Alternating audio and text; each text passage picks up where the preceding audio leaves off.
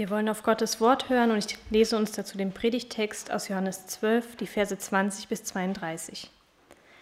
Menschen nicht jüdischer Herkunft wollen Jesus sehen. Unter denen, die zum Fest nach Jerusalem hinaufgezogen waren, um anzubeten, befanden sich auch einige Leu Leute nicht jüdischer Herkunft. Sie wandten sich an Philippus, der aus Bethsaida in Galiläa stammte, und baten ihn: Herr, wir möchten gern Jesus kennenlernen. Philippus ging zu Andreas und teilte ihm das mit, worauf Andreas und Philippus zusammen zu Jesus gingen, um es ihm zu sagen. Jesus gab ihnen zur Antwort, Die Zeit ist gekommen, wo der Menschensohn in seiner Herrlichkeit offenbar wird. Ich sage euch, wenn das Weizenkorn nicht in die Erde fällt und stirbt, bleibt es ein einzelnes Korn. Wenn es aber stirbt, bringt es viel Frucht. Wem sein eigenes Leben über alles geht, der verliert es. Wer aber in dieser Welt sein Leben loslässt, der wird es für das ewige Leben in Sicherheit bringen. Wenn jemand mir dienen will, muss er mir nachfolgen. Und da, wo ich bin, wird auch mein Diener sein. Wer mir dient, den wird der Vater ehren. Jesus kündigt seinen Tod an. Mein Herz ist jetzt voll Angst und Unruhe. Soll ich sagen, Vater, rette mich vor dem, was auf mich zukommt? Nein, denn jetzt ist die Zeit da, Jetzt geschieht das, wofür ich gekommen bin. Vater, offenbare die Herrlichkeit deines Namens. Da sprach eine Stimme aus dem Himmel, ich habe es getan und werde es jetzt wieder tun. Viele Menschen standen dabei und hörten die Stimme. Sie sagten, es hat gedonnert. Einige meinten, ein Engel hat zu ihm gesprochen. Da sagte Jesus, nicht meinetwegen hat diese Stimme gesprochen, sondern euretwegen. Jetzt ist für diese Welt die Stunde des Gerichts gekommen. Jetzt wird der Herrscher dieser Welt hinausgeworfen werden. Ich aber werde über die Erde erhöht werden und werde dann alle zu mir ziehen. Jesus deutete damit an, auf welche Weise er sterben würde. Die Leute hielten ihm entgegen, das Gesetz lehrt uns, dass der Messias ewig bleiben wird. Wie kannst du da behaupten, der Menschensohn müsse erhöht werden? Wer ist überhaupt dieser Menschensohn? Jesus erwiderte, das Licht ist nur noch kurze Zeit unter euch. Geht euren Weg im Licht, solange ihr das Licht habt, damit die Finsternis euch nicht überfällt. Wer in der Finsternis unterwegs ist, weiß nicht, wohin sein Weg ihn führt. Glaubt an das Licht, solange ihr das Licht habt, damit ihr zu Menschen des Lichts werdet. Nachdem Jesus so zu ihnen gesprochen hatte, zog er sich zurück und hielt sich von da an vor ihnen verborgen. Ja, ich darf euch herzlich begrüßen, alle, die ihr hier seid. Schön, dass ihr die Reihen füllt und ich darf euch auch alle begrüßen, die ihr zuschaut zu Hause.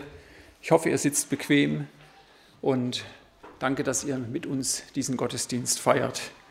Ja, wir lesen heute weiter im Johannesevangelium und ähm, Sabrina hat es ja schon eingeleitet. Es sind die Verse, in denen Jesus nochmal in der Öffentlichkeit spricht und ohne Druck, ähm, ohne dass er gefangen ist. Und es sind interessante Verse und ich möchte gerne mit euch ein wenig da durchgehen, fast wie bei einer Bibelarbeit, so Schritt für Schritt. Und ähm, ihr könnt ja dann immer den Text auch sehen. Und ich habe den Text aus der Zürcher Übersetzung gewählt. Wieder zeigt sich Johannes ähm, in diesem Kapitel als der Evangelist, der ähm, als Jünger Jesus ihn persönlich erlebt hat und der davon berichtet, wie Jesus war. Also anders als die anderen Evangelisten nicht so sehr, was er gesagt oder was er getan hat, sondern eben auch sein Wesen. Das steht im Mittelpunkt. Und deshalb ist Johannes zu lesen einfach gut, weil es uns eine Ahnung davon gibt, ähm, wie der Mensch Jesus auch war. Es scheint aufwärts zum Triumph zu gehen. So fängt es an und das war wahrscheinlich das, die Gefühlslage der Jünger zum Zeitpunkt, ähm, in dem unsere Verse beginnen. Denn natürlich waren da die Todesdrohungen und auch ein bisschen Angst, bevor sie nach Jerusalem gezogen sind, was wir letzte Woche oder vor zwei Wochen gehört haben. Aber der öffentliche demonstrationsmäßige Einzug von Jesus nach Jerusalem war ja eigentlich ein Triumphzug gewesen. Es waren aber einige Griechen unter denen, die hinaufzogen, um am Fest teilzunehmen. Die traten nun an Philippus heran, der aus Bethsaida in Galiläa war, und baten ihn, Herr, wir möchten Jesus sehen. Philippus geht und sagt es Andreas. Andreas und Philippus gehen und sagen es Jesus. Denn jetzt kommen sogar Griechen und wollen Jesus sehen. Das waren Griechen, die zum Judentum übergetreten waren und die eben die jüdischen Feste in Jerusalem mitfeierten. Ähm, man nennt sie auch Proselyten, also Menschen, die ihre Religion gewechselt haben.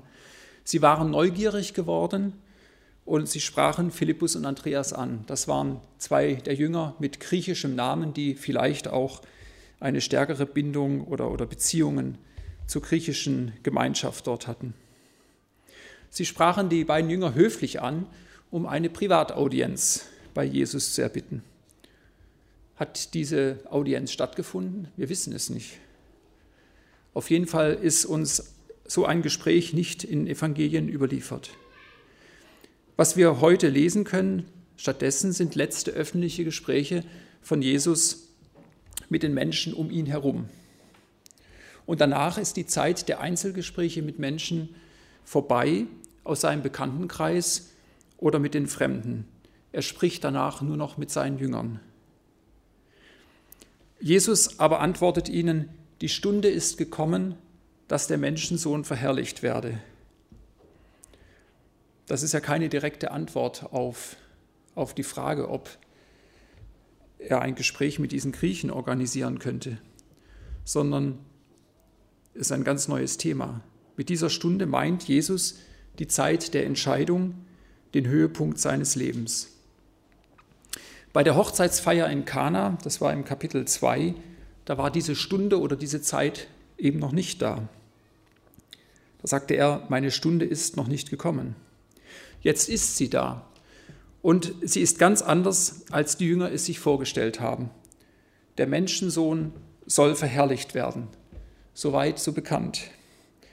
Aber jetzt sagt Jesus etwas, was überhaupt nicht triumphal ist. Er sagt, Amen, Amen, ich sage euch, wenn das Weizenkorn nicht in die Erde fällt und stirbt, bleibt es allein. Wenn es aber stirbt, dann bringt es viel Frucht. Er benutzt zunächst dieses Bild vom Weizenkorn, das nicht nur ein Schöpfungsprinzip von Vergehen und Neuentstehen wiederholt, oder das irgendwelche ethischen Prinzipien in ein Bild bringt. Er spricht vom Tod. Und er sorgt bei den Jüngern für ein hartes Aufwachen in der Realität. Die Todesdrohung der Schriftgelehrten, die standen ja noch im Raum. Die Gefahr für Jesus und für seine Jünger, die ist real. Aber das Sterben, das er hier wieder ankündigt, das steht nicht für eine totale Niederlage. Es steht für einen Neubeginn. Und das in mehrfacher Bedeutung. Erstens, Jesus stirbt, damit die Schuld, die von Gott trennt, und die Konsequenz der Sünde, nämlich der Tod, besiegt wird. Er wird nicht nur ein Märtyrer seines Volkes, sondern er wird zum Retter der gesamten Menschheit. Und zweitens, wenn ein Mensch diese Wahrheit und diese Bedeutung von Jesu Tod für sich persönlich akzeptiert, dann stirbt damit seine eigene Hoffnung, irgendetwas für sich selbst tun zu können. Oder anders gesagt, es ist eine befreiende Kapitulation. Aber es ist auch eine fruchtbare Kapitulation, denn drittens, jeder ne-, Jesus-Nachfolger und jeder, jeder, Entschuldigung, jede Jesus-Nachfolgerin, die wird die Erfahrung machen können, dass das Leben dann für Gott fruchtbar wird, wenn die eigenen Ambitionen ihm untergeordnet werden oder sterben. Wer sein Leben verliert, wer sein Leben liebt, verliert es. Und wer sein Leben in dieser Welt hasst, der wird es bewahren ins ewige Leben. Dazu noch zwei Kommentare. Sein Leben, das kann man auch mit seine Seele übersetzen. Im Griechischen, da steht hier Psycho, im Gegensatz zum biologischen Leben, das im Griechischen als Zoe bezeichnet wird. Es geht also um das von uns, was bleibt. Und wenn wir unsere Seele nur an uns verkaufen und wenn wir nur uns selbst verwirklichen, wenn wir ganz und nur bei uns sind, dann leben wir am Wichtigen vorbei. Und zweitens, Jesus wird hier krass und er spricht von Hassen. Das ist nicht so sehr emotional gemeint, sondern das drückt den totalen Gegensatz zu dieser auf sich selbst gerichteten Einstellung aus. Denn die Seele, unser Leben, jetzt und in Ewigkeit darf und soll ihm gehören, denn dann wird es fruchtbar. Was nicht stirbt und fatalerweise an die eigene Unersetzbarkeit und an eine Pseudo-Ewigkeit glaubt, das bleibt allein. Wenn einer mir dienen will, dann folge er mir. Und wo ich bin, da wird auch mein Diener sein. Jesus stellt hier vor eine Wahl. Kaum sonst, so wird deutlich, dass Nachfolge und errettet werden eben kein Automatismus sind. Man muss schon wollen. Man hat eine Wahlmöglichkeit. Wir haben eine Wahlmöglichkeit und es ist schlicht die, wer mir dienen will, der folge mir. Er laufe mir hinterher und mache die Dinge so, wie ich sie tue. Die Frage in unserem Leben wird also immer wieder sein, was würde Jesus tun? Das ist die Bedeutung des kurzen WWJD, das manche junge Jünger am Handgelenk tragen. What would Jesus do? Und die zweite Frage ist, wo ich bin, da wird auch mein Diener sein. Wo würde Jesus sein? Und damit, wo sollte ich sein? Denn dort, wo Gott mich brauchen möchte, da ist der beste denkbare Ort für mich. Es gibt zwei ähm, Binsenwahrheiten in, in christlichen Kreisen, die gerne ausgesprochen und die auch gerne gelebt werden. Die erste, die ist, Gott liebt dich so, wie du bist. Und die zweite, Gott braucht dich dort, wo du bist. Und beide sind richtig, aber ich möchte daran erinnern, dass Nachfolge Gehorsam bedeutet gegenüber dem Sprechen von Jesus. Und Jesus sagt nicht unbedingt, bleib so, wie du bist, und er sagt auch nicht unbedingt, bleib dort, wo du bist.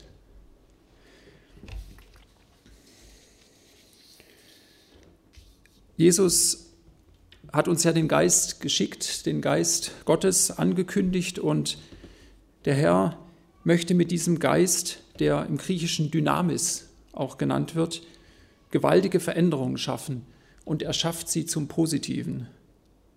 Und es, sind, es ist kein Geist der Beharrlichkeit, sondern eher ist ein Geist, der weiterbringt und der verändert. Wenn einer mir dient, dann wird der Vater ihn ehren. Das ist jetzt die Zusammenfassung von diesen zwei Teilen des Verses vorher und das ist die höchste denkbare Auszeichnung, die wir bekommen können. Diener zu sein und vom Vater geehrt zu werden. Paulus hat sich später gegenüber, gegenüber der Gemeinde in Philippi als der Diener Christi bezeichnet, wörtlich als der Sklave Christi. Sklave, das ist im Griechischen Doulos. Und daher kommt auch der Name des ehemaligen Mercy Ships von Operation Mobilization, die MV Doulos, die rund um die Welt mit ihrer Besatzung diente. Inzwischen gibt es viele weitere Mercy-Schiffe, auch viel größere. Und ähm, die Menschen, die dort ihre Arbeit machen und der Berufung nachgehen, das hat sich nicht geändert. Nochmal, es geht nicht um totales Verleugnen von allem und überall. Es geht um die richtigen Prioritäten die Rangfolge dessen, was im Augenblick wichtig ist. Das wird uns der Geist Gottes zeigen in unserem persönlichen Leben, wenn wir zuhören und wenn wir gehorsam sind. Ich füge an, wenn wir gehorsam sind, weil wenn wir nicht gehorsam sind, wenn der Geist nur spricht und nichts passiert, dann wird die Stimme Gottes irgendwann sehr, sehr leise werden und dann können wir viel zuhören und werden trotzdem nicht viel hören. Ich erinnere an Maria, die Jesus salbte. Da war große Aufregung, weil teures Öl vergeudet wurde. Judas sprach letztendlich nur aus, was die anderen Jünger auch dachten und vor sich hin flüsterten. Aber es war auch falsche Aufregung, denn in diesem Augenblick war es genau das Richtige. Jesus sagt, jetzt ist meine Seele erschüttert oder hat Angst in der Übersetzung, die du vorgelesen hast. Die Aussicht auf den bald bevorstehenden Tod und das Quälen davor, die Folterung, lässt Jesus nicht kalt. Hier zeigt sich sein ganz menschliches Gesicht und Wesen. Meine Seele, mein Sein ist erschüttert. Das sagte er auch am Grab von Lazarus. Und die gleiche Wortwahl, die kommt nochmals vor, dann im Garten Gethsemane, als er mit sich kämpft.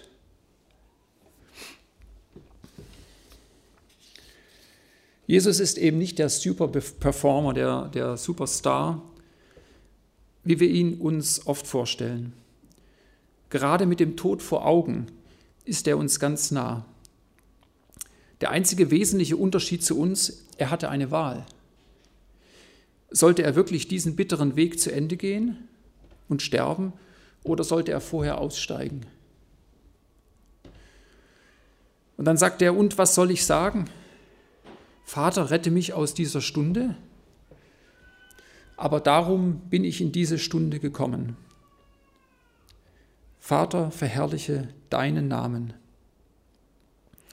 Seine Stunde würde kommen, das wusste er.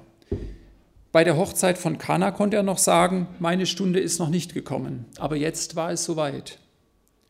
Jetzt kam die Entscheidung und sie fiel ihm nicht leicht. Das Sterben war die Voraussetzung, für den Sieg über den Tod. Ohne das Sterben keine Auferstehung. Ohne das Sterben keine Erlösung für die Menschen, die er liebt und die er liebte. Ohne Sterben eine herrliche Zukunft bei seinem Vater, aber eine Zukunft ohne uns. Deshalb beantwortet er seine Frage an sich selbst, was er sagen und tun soll, mit dem letztendlichen Ziel seines Lebens. Gott groß machen, den Vater verherrlichen. Diesen Weg hat er sich nicht selbst ausgedacht, um der bekannteste Märtyrer aller Zeiten zu werden. Dieser Weg hat nur den Sinn, Gott zu verherrlichen. Und mit dieser Antwort hat er in diesem Moment den inneren Kampf auch mit sich selbst gewonnen. Da kam eine Stimme vom Himmel. Ich habe verherrlicht und ich werde von neuem verherrlichen. Und der Vater, er bestätigt nochmals lautstark dieses Geschehen, wie schon bei der Taufe Jesu. Das Volk nun, das dabei stand und es hörte, sagte, es habe gedonnert. Andere sagten, ein Engel hat mit ihm geredet.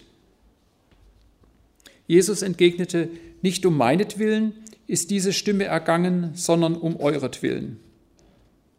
Ich finde es interessant, dass selbst so ein offensichtliches Zeichen von den Umstehenden falsch interpretiert wird.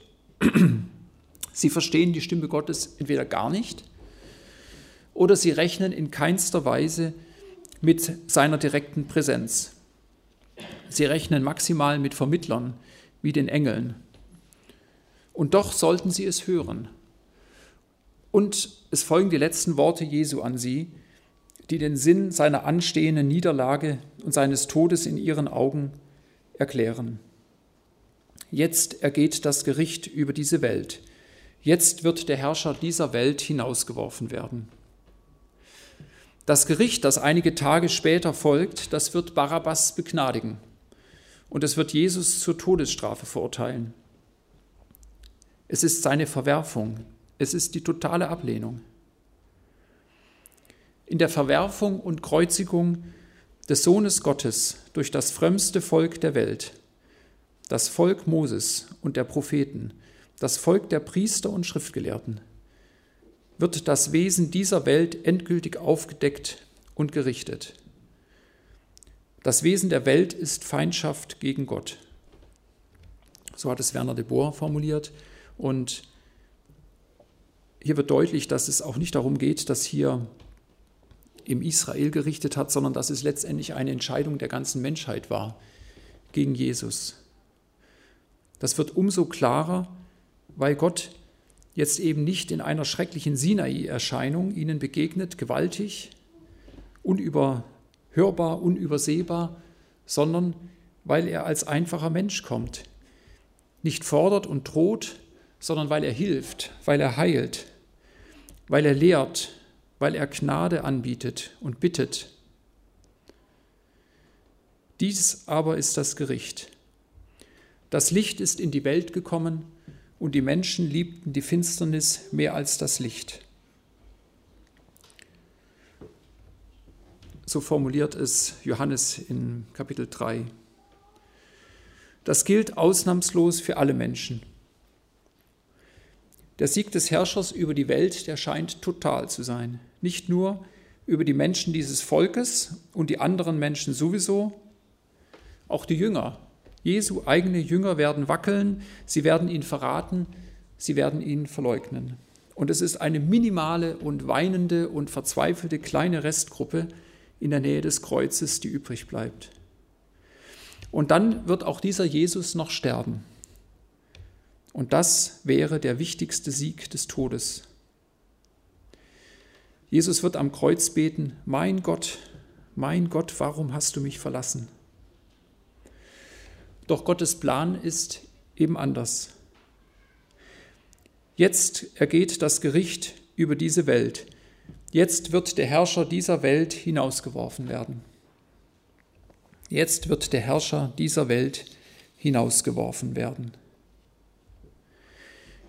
Diese unglaubliche Wendung von der totalen Niederlage zum totalen Triumph, die sagt Jesus mit einer Mischung in seinem Satz aus Gegenwart und grammatikalisch Zukunft voraus. Jetzt. Das Wesentliche passiert jetzt, in wenigen Tagen, als Konsequenz aus der Auferstehung. Dem Satan wird das Recht und die Macht genommen werden, zu verurteilen.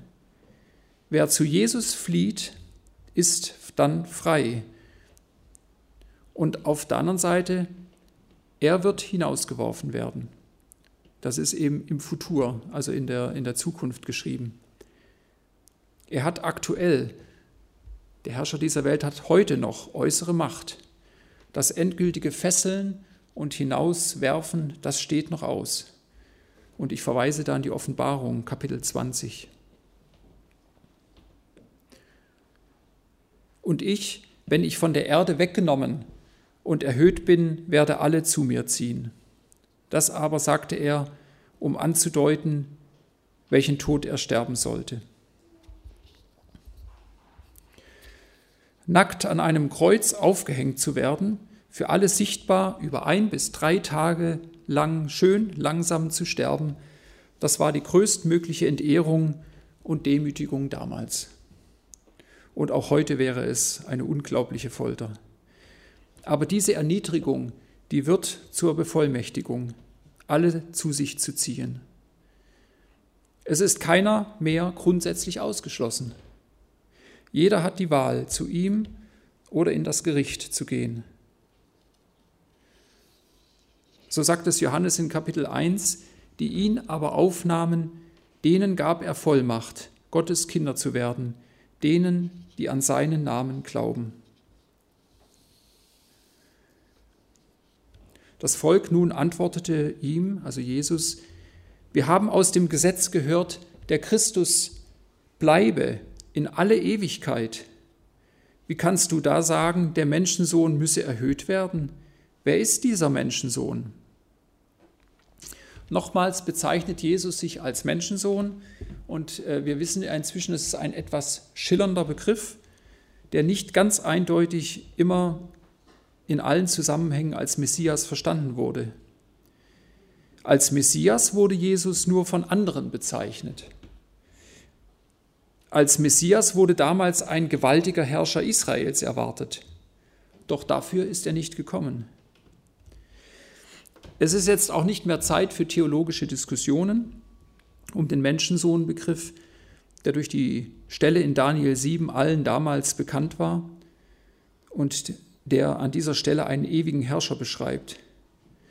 Jesus stellt sie stattdessen vor eine einfache Entscheidung. Er sagt zu ihnen, noch kurze Zeit ist das Licht unter euch. Geht euren Weg, solange ihr das Licht habt, damit die Finsternis nicht über euch hereinbricht. Noch eine kurze Zeit, die Stunde war zwar gekommen, aber noch war Zeit. Die Entscheidungsmöglichkeit bestand noch.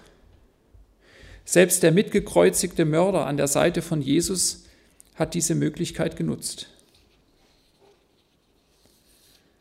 Haus Jakob, kommt und lasst uns gehen im Licht des Herrn. So hat schon Jesaja zum Licht gerufen. Und er hatte in das Licht hineingerufen und immer wieder wurde Israel vor diese Entscheidung gestellt. Und was Ablehnung und die daraus folgende Finsternis bedeutet, das hatten sie auch erlebt. 100 Jahre später, nach Jesaja, da kündigte Jeremia an: Ehrt den Herrn, euren Gott, bevor er die Nacht hereinbrechen lässt und ihr in der Dämmerung auf den Hügeln umherstolpert. Ehe er das Licht, auf das ihr wartet, in tiefe Nacht und hoffnungslose Dunkelheit verwandelt. Wer seinen Weg in der Finsternis geht, der weiß nicht, wohin er geht. Und es folgte dann die totale Niederlage, die Vernichtung und Verschleppung des Restes des Volkes in das Exil in Babylon. Jeremia selbst wurde mit einer anderen kleinen Gruppe auf der Flucht nach Ägypten verschleppt und ist dort gestorben. Aber auch die Ankündigung von Jesus in diesen Versen war konkret. 40 Jahre nach Jesus folgte der jüdische Krieg mit der Zerstörung des Tempels, 116 dann der Aufstand in der Diaspora und 132 nach Christus der Bar Kochba-Aufstand und insgesamt dann die Verschleppung und Flucht des Volkes in ein weltweites Exil. Und wir wissen alle, dass der Leidensweg des jüdischen Volkes Finsternis und viele Schrecken noch über viele Stationen immer, immer weiterging. Solange ihr das Licht habt, glaubt an das Licht, damit ihr Söhne und Töchter des Lichts werdet. So redete Jesus, dann ging er fort und verbarg sich vor ihnen. Mit dieser Aufforderung zu glauben endet die öffentliche Wirksamkeit von Jesus in Israel. Sohn von etwas, also Söhne und Töchter des Lichts, das bedeutet, im Hebräischen, dass derjenige ganz in seinem Wesen dadurch bestimmt wird. Sohn oder Tochter des Lichts bedeutet also, ganz im Licht zu leben. Und weil Jesus von sich sagt, er sei das Licht, also ganz von ihm erfüllt und in seiner Gegenwart zu leben. Und das ist keine intellektuelle Erkenntnis. Der Geist Gottes selbst schenkt sie und Jesus kann sich so im Leben jedes Einzelnen offenbaren. Hier steht, er verbarg sich vor ihnen, weil sie ihm nicht glaubten. Und damit war auch die Möglichkeit, zu diesem Zeitpunkt ihn zu erkennen, minimal geworden. Die Zeit der Offenbarung, die war dann auf Pause gestellt. Erst nach der Auferstehung Jesu und vor allem nach der Himmelfahrt begann nach Pfingsten begann eine neue Zeit, in der viele Juden Jesus als den Messias erkannt und Gemeinden gegründet haben. Wir können unendlich dankbar sein, dass der Herr diesen Schritt über die eigene Volkszugehörigkeit hinausgegangen ist und dass alle Menschen, wo auch immer, die Chance haben, an seiner Herrlichkeit teilzunehmen. Und auf dieses bunte Bild im hellen Licht Gottes in der Ewigkeit, da freue ich mich heute schon. So wie ich mich heute auch schon freue über die weltweite Christenheit. Amen.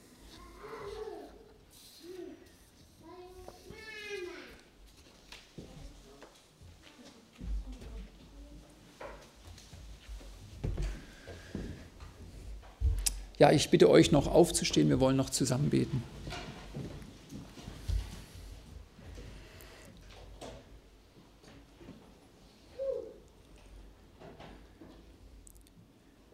Lieber Herr, ich möchte dir danken, dass du so bist, wie du bist. Ja, dass du als Mensch auf diese Erde gekommen bist und hier gelebt hast und dass du dir nicht zu schade dafür warst. Ich möchte dir danken, dass du viele eigene innere Kämpfe hattest und Zweifel und dass du sie in der Gemeinschaft mit deinem Vater überwunden hast.